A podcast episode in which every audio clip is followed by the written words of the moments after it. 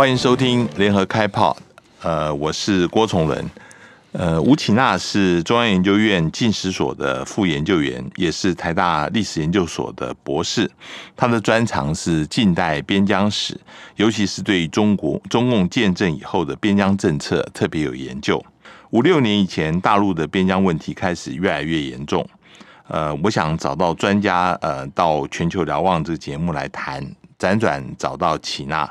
呃，当时他面对媒体还有一点身份，但是后来越来越习惯。不过这些年啊，嗯，这个网民也带他带给他有一些困扰。我们今天请他从近代史的角度啊，来谈中国的邻国阿富汗。欢迎秦大兄来到郭崇仁会客室。好，郭先生好，大家好。呃，我想先请教啊，就是阿富汗从你的角度来看呢？它的特别的地方在哪里？为什么英国跟苏联都在阿富汗吃了败仗？那现在美国又狼狈的撤军呢？它是什么样一个地方？那为什么这么强悍？好，我想这个阿富汗哈，因为从地缘上来说，它跟中国的新疆是很接近的哈。那么，并且在这个清朝的很多。我们看历史地图啊，包括清朝所画的地图，以及近代啊，不管是中华民国还是中华人民共和国时期所画的历史地图里面，经常把这个阿富汗当时叫做爱乌罕，画在中国的凡属里面。那么这个地图哈，我我我想这个会容易给我们啊，就中文世界的听众读者带带来一些误解，会以为。清朝真的曾经影响过阿富汗啊，但是在现实里面，其实清朝并没有真的影响过阿富汗。那么，呃，它真正跟阿富汗那个有所关联呢，是在十八世纪的中期，当时阿富汗自己兴起了他自己。真正的一个近代国家的早期雏形就是杜杜兰尼王朝。那么稍晚一点，清朝呢，也就是在乾隆皇帝期间，他控制了新疆。而在新疆的这个控制新疆以后，他要追捕这个霍集占啊，博罗尼都。那么追捕就追捕到当时清朝的藩属，叫做巴达克山。好，今天这个名字呢是被中文翻作巴达赫尚，叫做阿富汗的巴达赫尚省了啊。可是当初他跟阿富汗的杜杜兰尼王朝没有太大关系，他是一个杜兰尼王朝跟清朝的双重反属，他这个两属的，那跑他跑到呃巴达克山里面去了哈。这个那么清朝就要求巴达克山把这个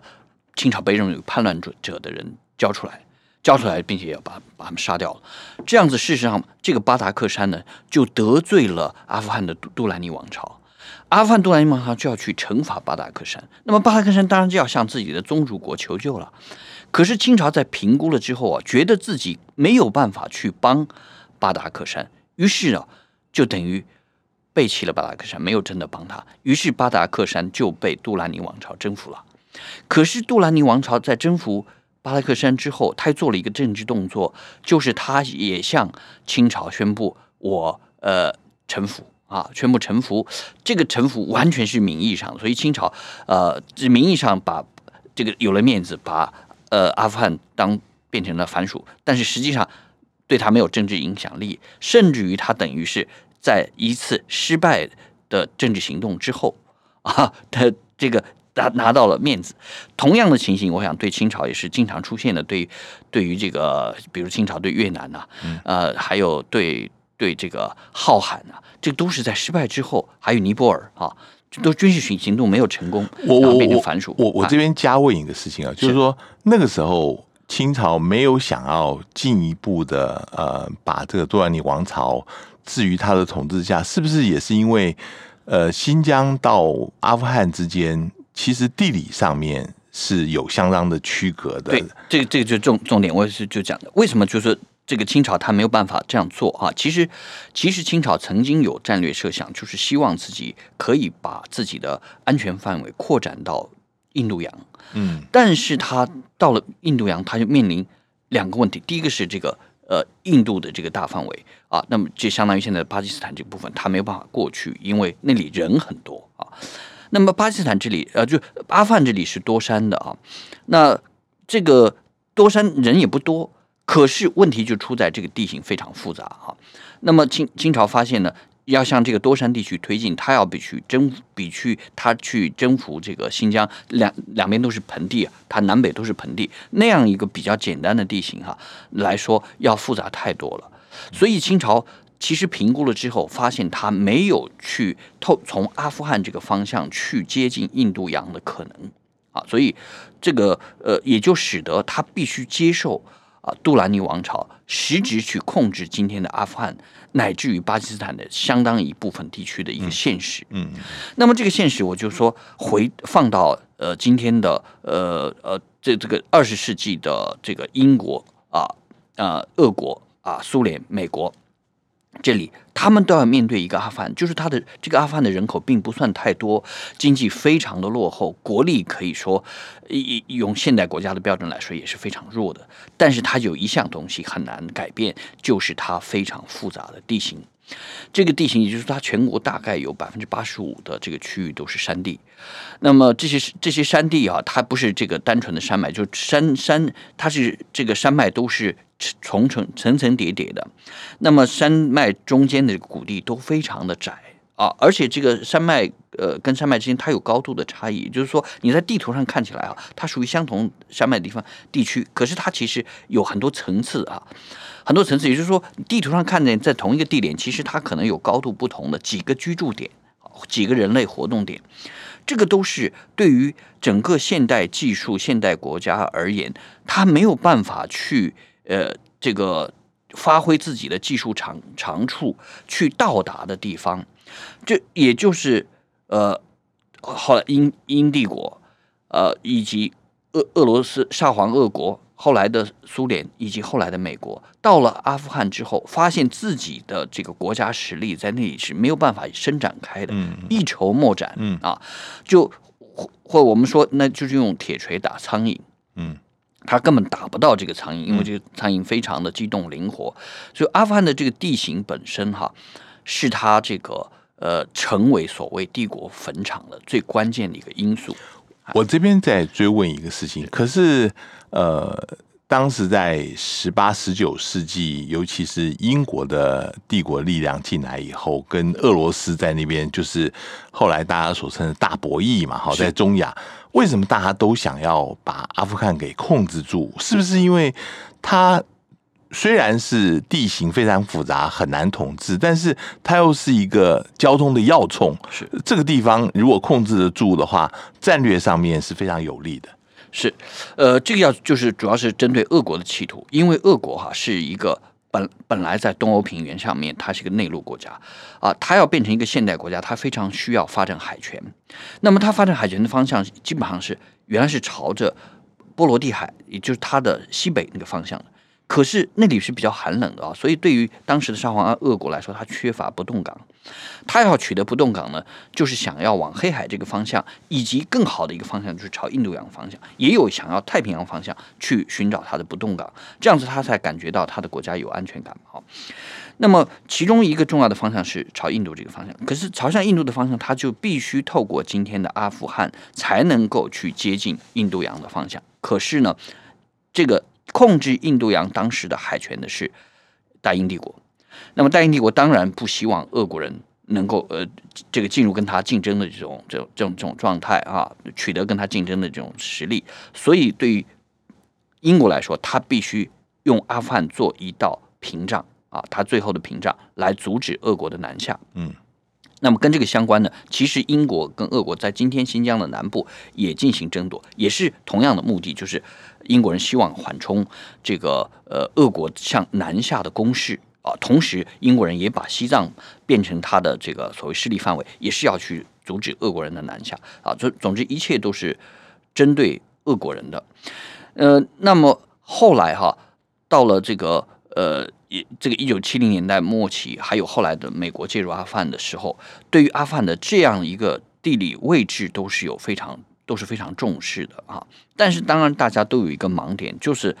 他们在看待这个阿富汗的地理位置的时候，都低估了阿富汗的地形这个因素啊。那么，当然还有一个就是现实当中人文的因素，他们对阿富汗的这个宗宗宗教啊、族群这件事情的了解啊，还是不够的。那如果是这样子的话啊，呃，我们看到现在美军撤退了以后啊，将来呃，对于比如说从中国大陆的立场来考虑，他要跟阿富汗现在的呃塔利班，我们知道的神学式政权打交道啊，他应该用什么方法来打交道？是不是可以能够和平共处？那呃，而塔利班呃神学士这边不会把这个伊斯兰革命。推展到新疆去，也就是说，双方之间，呃，传统上面，既然清朝跟呃当时的阿富汗可以共处的话，那现在有没有可能，只要彼此没有领土野心，没有这个呃宗教的企图，其实事实上可以呃能够呃达成一个共存的一个情况？呃，我想这个情况当然是还是存在的，因为当时哈，就是说十八世纪英国呃十八世纪清朝的这个战略目标。跟今天呃的中国大陆的战略目标其实没有太大改变，双方这个两个两个时期的处境其实也没有太大改变。我们今天看到的哈，当然中国大陆跟清朝有一点差异的是，他希望推动“一带一路”嗯，那么这个“一带一路”多多少少少涉及到阿富汗，但这是间间接的，因为对对于今天中国大陆而言，“一带一路”真正的重要的出口是在巴基斯坦的方向，以及在缅甸的方向。啊，这两个方向都是离阿富汗在空间上没有重叠。啊。那么对于它呃中国大陆而言，它最高的战略的这个目标就是说我保障中巴经济走廊的安全。嗯，而今天的这个呃阿富汗塔利班呢，对于巴基斯坦而言，他们并没有并没有展示他他有领土野心，并且他自己啊也是在巴基斯坦势力的扶持之下，嗯，那那生存以及最后成功的。那么。他们跟巴基斯坦之间，这个有历史上面的领土冲突，但是看来哈，在在在最近的几十年来，这种领土冲突不是他们双方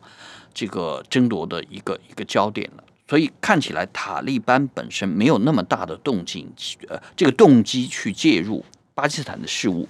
同理呢，那么但中国也只要他能够保障。巴基斯坦这一部分的中巴经济走廊的安全，他也没有必要去介入塔利班的啊或阿富汗的内部事务啊。我我们讲这个阿富汗这塔利班还有一个特征哈，就是说阿富汗的塔利班运动，它其实是跟阿富汗的这个国家利益相关的，就是他们所想象的一个。政治目标就是去维护他的阿富汗伊斯兰国家的国家利益，嗯，啊，里面有伊斯兰内容，但是阿富汗是一个焦点。那么在这种情况下，哈，像后来兴起的呃巴基斯坦塔利班，以及新疆的这个呃东突厥斯坦伊斯兰运动，它其实是呃整个阿富汗塔利班运动启发下面。产生的后继运动，这个运动后来这两个运动后来发展出他们自己的目标，但是跟阿富汗塔利班的目标已经不不完全重叠了。阿富汗本身，阿富汗塔利班本身并不想去呃推展他就就这个这个向世界传播他的意识意识形态。事实上，他他的这个四面八方啊都有阻止他意识他的意识形态扩张的一个。一个这个壁垒啊，我想他没法突破。他他们对于这个伊斯兰宗教传播的热情，也没有像沙地阿拉伯的这个呃瓦哈比那么狂热啊，没有那么狂热。他们基本上就是说，呃，就像他的名称叫叫塔利班 （Talib） 啊，就是宗教的学生。他们觉得就自己哈，这个严格的遵守宗教的教义，在自己能控制的范围内，那么尽量去追求伊斯兰的。这一个基本价值，这就是已经是他的目标了。所以我觉得，对对他来说，他也没有必要说啊，这个冒一个大的风险去介入新疆的事务。嗯，呃，因为这样就就可能会危危及他的生存。当然，中国也可能，我想也看得很清楚，就是说他也不想去介入。呃，阿富汗塔利班的事务啊，阿富汗国家的事务，因为介入进去，他毫无把握，一一定是会发生跟之前的这几个帝国呃相同的结果，所以他们因为双方应该看得很清楚了哈。那么呃，我想和平相处呢，应该是双方的最高利益所在。那我进一步再问，就是说，呃，这个东突运啊，就是你刚刚讲东土耳其斯坦那个伊斯兰运动，就是大家所知道的，呃，新疆的分离主义运动，他们跟阿富汗的塔利班之间是什么样一个关系？很多人都说，呃，在之前一段时间，东突运其实是是在受到呃。阿富汗塔利班的庇护，甚至受他们的训练、受他们的装备。那如果是这样子的话，难道中国不应该担心这个东突运将来会在这个呃阿富汗塔利班掌权以后，会更受到支持，然后会在新疆作乱吗？是我我们如果从简化的去看这个东突厥三一三运动的历史的话，可能会朝这个方向去想啊。但事实上的这个。东突厥斯坦伊斯兰运动跟阿富汗塔利班之间的关系是比这个想象要复杂的哈，就是说，其实塔利班运动的兴起在前哈，那那是这个东突厥斯坦伊斯兰运动兴起在在后面，他本来是想介入啊阿富汗塔利班去反反抗苏联的这个运动，由他的这个这个运动启发之之之下哈，那么他想参与阿富汗的运动，当时跟新疆还没有太直接的关系。那么到了一九九零年代之后，哈，呃，就是这个东突厥斯坦伊斯兰运动，他用呃更多的介入伊斯兰世界啊，甚至于阿拉阿拉伯世界的这个行动，来展现他们自己对于伊斯兰价值的追求，而同时他也把自己的目标伸到新疆的境内了哈，就就又加上了他的所谓的东突厥斯坦民族主义这样一个目标了，但是这个目标呢？跟阿富汗塔利班的目标就已经出现了差异，所以阿富汗对阿富汗塔利班对于这个东突厥斯坦伊斯兰运动的容忍乃至于资助，它基本上是出于伊斯兰这个立场，而不是基于突厥的立场啊。所以说，他们中间呢有合作，但是也有合作的一个界限。我想阿富汗塔利班基本上并没有突出这，并没有突破这个界限。嗯，所以在。呃，这种情形下，我我想在今年发生的这个阿富汗的变化，阿富汗塔利班当然就顺水推舟的说，呃，我不，我们不希望阿富汗会变成一个呃，这个别国的这种政治势力反对他的他他的母国的基地啊。那么对中国如此，对美国也是如此，因为这是阿阿富汗塔利班的这个一个战略目标。那么我想，阿富汗塔利班还有一个跟跟这个东突厥斯坦伊斯兰运动以及。啊，巴基斯坦塔利班的不同就是说，他们曾经当家过，啊，他们现在又重新当家了。那么，当家的态度跟造反的时候的一个一个呃这个心态，一定是有很大差异的。当家希望不要事情不要乱掉，不要闹事啊。那么，对今天的东突厥斯坦伊斯兰运动，它很可能会造成一种闹事的效果，对呃阿富汗的塔塔利班的政治呃形成影响。那么我们再放到这个阿富汗跟新疆的一种地缘关系上面，哈，就看地图上你看起来它跟新疆是接起来的，尤其是有一条瓦罕走廊这样接起来的，是不是说这个东东伊运可以借由这个走廊去影响新疆？我我想这种想象是我们也也同样是超越了地形哈。其实呢，那个瓦罕走廊是一个非常非常难通过的一个地带啊。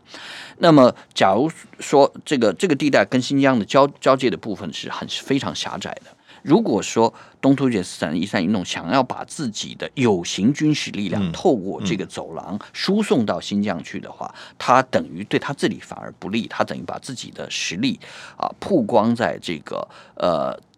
中国大陆的有形的军事实力下面，我想这是他这等于是找死了。那对于对于这个东突厥斯坦伊斯兰运动，我们如果从他的角度来考虑。对他来说，最有效的是对新疆进行意识意识形态的渗透啊。那用伊斯兰以及突厥这这这两个诉求呢，去诉求这个呃维吾尔的民族主义的爆发，以及呢去训练维吾尔的这这个人员哈，就是当地的维新疆当地的这些维吾尔民族主义的这些成员，而不是说用自己的微薄的力量去。去军事力量去影响影响新疆，我这个可能性非常低。那么，因为我们看到他这种有形影响并不大哈，所以这个阿富汗塔利班对他的一种支持也不至于说影响到新疆。我想，阿富汗塔利班一一定是有一个底线，就是说他会容忍乃至于资助东伊运的存在那么这个目标就是说，呃，与背后的原因是因为伊斯兰兄弟，嗯啊，那可是他不会再多跨出一步来支持支持这个突厥啊或者维吾尔民族主义运动，这个就不是跟塔塔利班的利利益哈目标都都不一致了。我再问一个，呃，就是也是在这段时间大家谈的很多的，就是阿富汗的塔利班跟巴基斯坦的塔利班之间的关系，你刚刚也提到了一些啊。那呃，我们知道，就是呃，其实，在种族上面，他们都是普什图人啊。是，其实，嗯、在中国大陆跟巴基斯坦塔利班要发展关系的同时啊，在八月的时候，呃，中国有一个在巴基斯坦呃要盖水坝的一个工程师小巴被恐怖攻击，这是主要的，就是由巴基斯坦塔利班来做的。这个中国对于这个事情非常的恼火啊，也认定这个巴塔其实就是恐怖组织。那那现在巴塔跟阿塔之间究竟有什么关系？然后，呃，阿富汗塔利班在当政了以后，可以约束得了巴基斯坦的塔利班，呃，让他不做恐怖攻击吗？那这中国要怎么看这个事情？呃，我我想首先这个网，我想网络上面会有很多的这个关于所谓巴塔跟阿塔之间的关系，他们呃比较多比例比较高的说说他们是完全是两回事。我想这个判断是不对的啊。其实这个巴塔是呃在阿塔兴起之后啊，继继阿塔兴起之后产生的一一种这个涟漪效应下面所出现的一个运动。也就是说，呃，我们举个例子，就像是这个呃，比如。嗯，毛泽东思想在一九六零年代的传播之后啊，造成了这个亚洲、呃，这个美洲乃至于呃，在欧洲出现了一些呃毛派的这个共共产党组织，他们在意识形态上是一致的，就是说这是受到呃巴塔受是受到阿塔的意识形态影响所出现的一个呃政治组织。这个政治组织在它的呃一开始的拯救伊斯兰的目标上面，还有一个普什图目目标上面，跟阿阿塔是完全一致的。他们曾经完全一致啊。那么可是呢，呃，到了这个呃二十一世纪开始以后哈，这种这种情形开始发生转变了。这个改变主要是阿富汗塔利班的目标是要去恢复他自己在阿富汗的统治，他并不想去把他的这一个目标扩展到邻国去。而巴基斯坦塔利班的目标呢，则是要去反对巴基斯坦政府啊，一其中有一个理由是宗教的理由，去反对巴基斯坦政府。可是这个呃，他的动机呢，就被啊巴基斯坦的敌国印度看到了，所以印度就去支持这个巴基斯坦塔利班。那这样子，阿富汗塔利班跟巴基斯坦塔利班背后的这个政治支持者变成不一样了啊。所以两者两者之间呢，产生了一点政治目标的差异，也产生了一点裂痕啊。所以我们只能说是双方其实是同源，可是后来的这个流向啊产生了差异。那么双方是之间之间是不是还有这种伊斯兰的穆斯林的感情？当然绝对是有的啊。那么甚至于他们的的组织里面都有一定的这个呃连结，有一定的重叠。但是整体而言，他们的政治目标发生了改变。那么，巴基斯坦塔利塔利班今今天这个最最重要的一个改变的因素，就是它背后的印度的这个影响啊。那么，当然，印度的影响就就是造成说，巴基斯坦塔利班他首先是想想去破坏巴基斯坦，呃，反对巴基斯坦政府。啊，那么反对“一带一路”呢，是他这个反对巴基斯坦政府的一个动作的延伸，因为他对他来说，破坏“一带一路”、破坏经中巴经济走廊，就会让巴基斯坦政府这个受到很大的困扰啊。那么这一点，这个呃，我我我我想，目前在在中巴经济走廊这件事情上，所谓巴基斯坦塔利班跟阿富汗塔利班的目标并不一致，但我们并不能完全排除说巴基斯坦塔利班。他可能在自己受到打击的之后啊，向阿富汗塔利班去寻求庇护啊，乃至于寻求支援的这种可能性。至于呃，把我比较可能是说阿富汗阿富汗塔利班给他们提提供庇护，但是是不是会有给他进一步的支援，这个是呃有疑问的。我我再问一个事情，因为也有人谈到，就是在英国殖民的时候，其实当时呃跟当时的阿富汗呃有一个条约，然后把。呃，阿富汗的领土的一部分割给了现在巴基斯坦的北部，也就是它的部落区那个地方啊。那现在在巴塔的诉求里面有一个，就是要恢复大阿富汗，就是要把这个他现在住的这一块北部部落区能够跟现在的阿富汗能够合并在一起。这个因素会不会在未未来会影响呢？呃，这个因素啊，目前看起来还不容易发发酵哈，因为呃，这个双方哈，阿富汗跟巴基斯坦关于他们国界的这种争论啊，以及冲突是长期存在的。但是它这个呃现现有的民族国家国界的这种这种呃现状的存在啊，已经早就超过了国际法所规定的这个五十年的年限了哈，因为它实在太久了。嗯。那么太久之后，比如说普什图人，这这分分布在这个边界两侧的这个普什图人，他们自己开始出建立初步的国家意识。比如说巴基斯坦的这个普什图人，还有俾路支人，他们对巴基斯坦并不完全认同，但是反过来呢，他们也并不完全认同现代阿富汗国家了。那那那么呃，这个尤其是他们在日常生活里面。比如说，这个这个巴基斯坦的这些呃普什图人、俾路支人，他们在使用巴基斯坦的这个国国家语言啊，就这个乌尔都语的时候，基本上是非常熟练了。那么让让他们见到自己原来想象当中的同胞的时候，他们沟通上面其实存在一些困难的啊。那那那这个，如果说他要演变成一个现实政治运动，就是说我这个领土回归运动啊，他会碰到非常多的障碍。当然，我们不排除说巴基斯坦把塔利班会把领土这个议题当做是他的一个政治诉求啊，因为来增加自己的合法性。可是，他要变成现实的可能性并并不太高。嗯，我我再问一个，也是关于呃阿富汗的那个内部的种族问题。我们知道，塔利班在之前第一次统治的时候，北方。一直有一些人是不服他的统治，而且相当程度的维持的一个割据的局面，就是所谓北方联盟这些组织啊，他们呃多半是这个以前的这个呃塔吉克人跟乌兹别克人呢，他们跟呃塔利班的这个呃普什图人是不一样的啊，那这些人。在阿富汗里面，又是持一个什么样子的立场？他们呃，是不是在阿富汗在过去一直是没有办法融入到整个阿富汗里面去的？他们是被谁来支持？那之前他们挺了这么久，二十年，可以不会被呃塔利班？现在这一次听说很快的就被打下来了，这个又又是为什么？呃，我我想这个要就跟这个。整个现代南亚的民这个民族国家建构有关哈，现代南亚哈，其实它这个跟十九世纪的中国一样，它基本上缺乏民族国家建构的一个基础的，就是说这里的文化同质性并不高。那么用阿富汗境内的这些人来说哈，他们在语言上面，在宗教教派上面，其实都有很大的差别。而这个差别，它落实到这个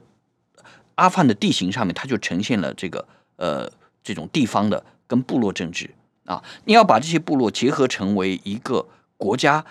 我想它的极限就是杜兰尼王朝了。因为杜兰尼王朝对它的统治有很多是间接统治的，就是说我上面有有一个大的一个国王朝廷这样一个架构，接下来呢，你这个地方事务还是由地方部落的这些长老啊，还有地方的宗教势力来来管的。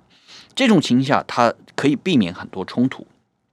可是当这个英国殖民啊，以及这个苏联介入、美国介入之后，他想达成一种统合的效果，包括这个呃由苏联扶持的呃阿富汗政权，以及美国所扶持的阿富汗政权，这些他们都想去建立现代民族国家。这可是这个动作都会影响这种部落的利益。那么影响部落利益，我所以我们就看到这个乌呃乌兹别克跟塔吉克以及哈扎拉他们呢。借由自己的说，呃，语言的或者宗教的差异，跟普什图人的利益不不太一样，那么他就比较容易，呃，那么自己动员起来，动员自己的人去反对普什图人的一种大普什图主义的压压迫。好，那可是呢，呃，我我想为什么在这一次这个塔利班的塔利班的这个推进变得非常的非常的顺利哈？其实，在一部分，呃，我我想这个塔利班背后的恩人其实是美国人。嗯啊，因为美国人所建立的的这个阿富汗的这个政权啊，它在很大的程度上是要去统合呃原来的原来的，比如说反苏力量哈，或者是或者是这个反美力量，它它在消除这些力量自己本身的这些啊优势，所以就是说它集结了一个阿富汗自己的啊。阿富汗国家的这个这个国家力量，那么塔利班去集结说普什图的这个这个这个力量，这这力量都都在扩大当中，扩大当中。那么中间这个原来的乌兹别克、塔吉克乃至哈扎哈扎拉人，他们基本上都被边缘化了。嗯这边缘化就原来他们可以团结在一个共同，比如说反英或者反美或者反苏这样的一个旗帜下面，或者是反塔利班的一个状况下，这种力量都被消解，消解了很多。就是说，呃。这个有一个呃现代国家组织出现之后哈、让部落受到削弱的一个、一个一个状态。那个你里面刚刚提到哈萨拉人啊，这个这些人他们大概占了百分之九、百分之十的那个阿富汗人口，他们信奉的主要是什叶派，跟普什图人信奉的呃逊尼派是很不一样的啊。他们跟呃阿富汗的这个西边的邻居伊朗是不是有特别的关系？呃，是我问这个哈扎拉人哈，他们本来只是信伊斯兰教，并没有特殊的教派的关系。但是我想，正好是在这个杜兰尼王朝形成这个过程当中，哈扎拉人为了要去强调自己的这一个部落的族群的利益，他们就特别去什叶派化了啊，用这个来凸显自己在宗教上跟政治上他们跟普什图人不一样的地方。啊，这这这这就是说我用差异来凸显自己的利益，这种情况下造成他一时可以建立自己的团结啊，内部的团结，但是同时他也就区隔自己跟普什图人。我们严格的讲，其实其实他们之间的语言都跟波斯语有渊源关系啊。那么其实互相学习对方的语言，嗯，当然比我们去学要容易太多了，还还是有一定程度的沟通度的啊。但是只要是教派出现这种差异之后，他的他的这个政治鸿沟就开始扩大。嗯我想伊斯兰内部的教派啊，我们知道什叶派跟逊尼派的这个冲突，它最根本上不是教义的冲突，而是政治的冲突。那么，嗯，我我们放到现在阿拉伯世界里面还是一样的，就是政治冲突，它是用教派冲突的一个外表来出现的啊，背后还是政政治。那呃。所以，这个这种政治冲突，如果它不能够去化解的话，我们看到说宗教的排挤啊，宗教的破坏还是会出现。嗯我们看呃综综合上面我们所说了，就是我们看到在整个呃中亚、南亚这边的差异，有一个是宗教，但是有一个是种族啊，种族是一个很重要的一个分野。那呃在中亚这个地方，很多的国家其实是突厥语系的哈。我我不禁好奇，因为在这一次整个阿富汗变局里面，有一个国家大家比较少讨论，但是它显示出很高的兴趣，在整个阿富汗的变迁，就土耳其。土耳其在这里面，它的角色会是怎么样？将来它对这个情况有什么样的影响力吗？呃，我想土耳其当然非常感兴趣的是阿富汗的乌兹别克人好，呃，因为这个乌兹别克语跟土耳其语之间，它大约有百分之四十的沟通度啊，可以可以，它基本语汇就是说不透过学习有百分之四十是相通的。那么会假如说互相学习的，也许半年一年就可以学的学到这个顺利沟通了。基本上这些人从语言学上来说，从中国的呃这个新疆的阿尔泰山开始，一直到波斯普鲁斯海峡，这里都存在有很多讲突厥语族语言的人。尽管这些讲突厥语族语言的人，他们有一定是历史上有有连结，但是连结不是以国家的形式出现的啊，当时用大范围的游牧跟迁徙所造成的。所以这个土耳其呢，呃，跟这些国家的关系基本上是一种文化关系、历史关系，但是其实缺乏政治联系。嗯，可是呢，这个近代土耳其，它在呃啊这个奥图曼帝国的时代啊，曾经为了维护这个帝国的存在啊，他们去倡导一个呃叫泛突厥主义。那泛突厥主义虽然并不是在土耳其发源的，它是在这个呃俄俄国的这个沃瓦河伏尔加河的下游啊出出现那里的鞑靼人，他们是这个突厥化的蒙古人，这这里面出现了这个泛突厥主义。那么土耳其把它拿去哈，想要用泛突厥主义去呃挽救这个奥奥图曼衰衰落的命运，可是，在政治上他是不是成功？他不成功了。那么不仅他那那个不成功，后来他变成土耳其共和国之后。